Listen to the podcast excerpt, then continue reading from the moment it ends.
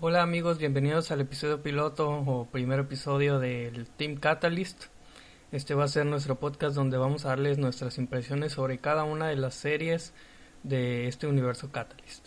La idea originalmente había sido hacerla con Sgt. Pepper, pero eh, bueno, él es el maqueta, es el que digamos que arma todos los archivos en español para que ustedes los puedan leer. Y yo soy Maggie el traductor pero pues parece que nuestro amigo no cuenta con un eh, micrófono o no quiere hacer el podcast, no sé.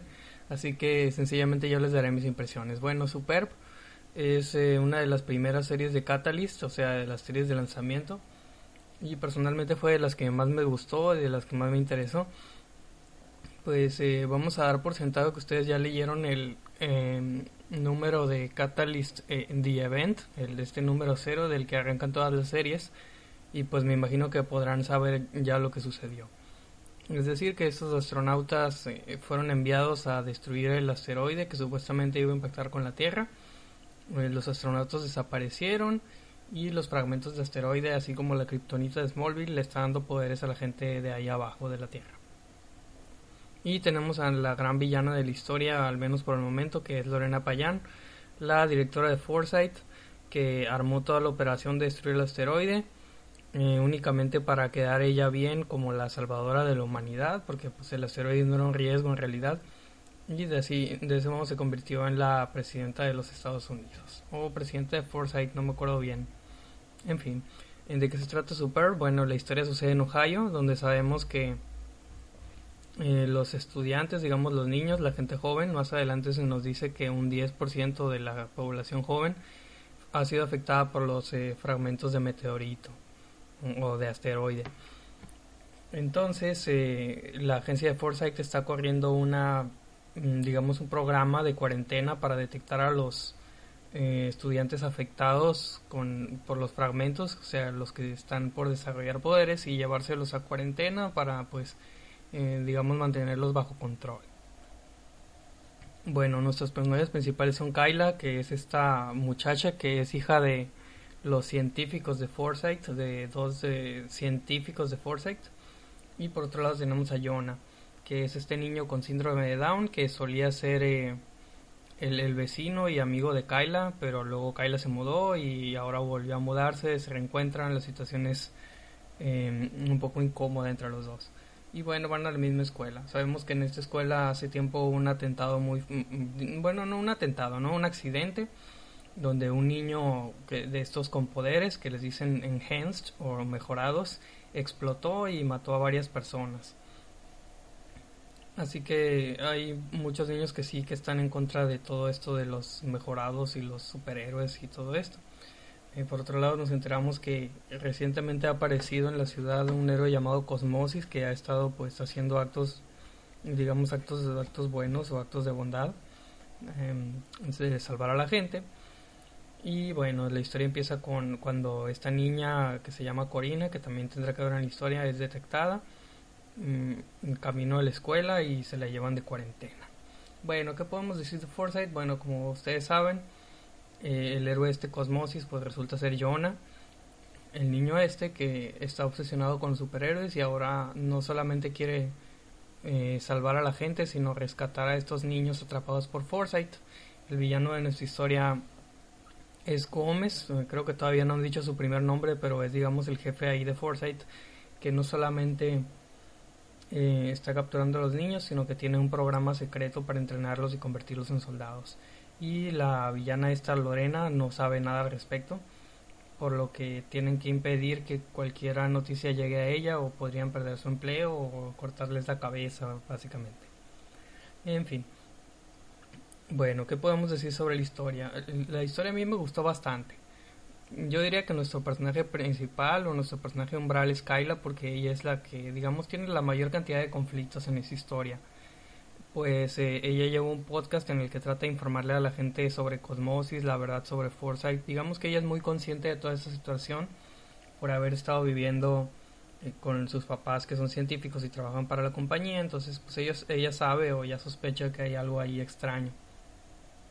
Jonah vendría a ser más bien el héroe, digamos, el, héroe inocente, ¿no? Este niño inocente, Eh, de hecho, él perdió a su mamá en el, perdió a su madre en el atentado, bueno, el accidente este que ocurrió en la escuela.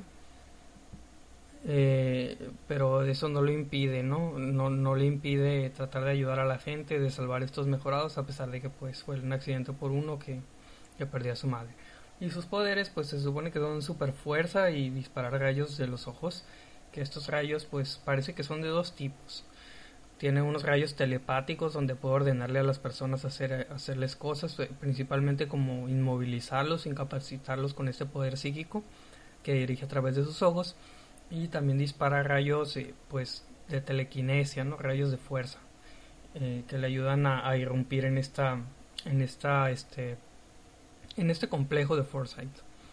Entonces, bueno, luego escapar del complejo porque pues lo persiguen los eh, los guardias llega a la casa de Kyla, ella descubre que es Cosmosis, ayuda a ocultarlo, etcétera.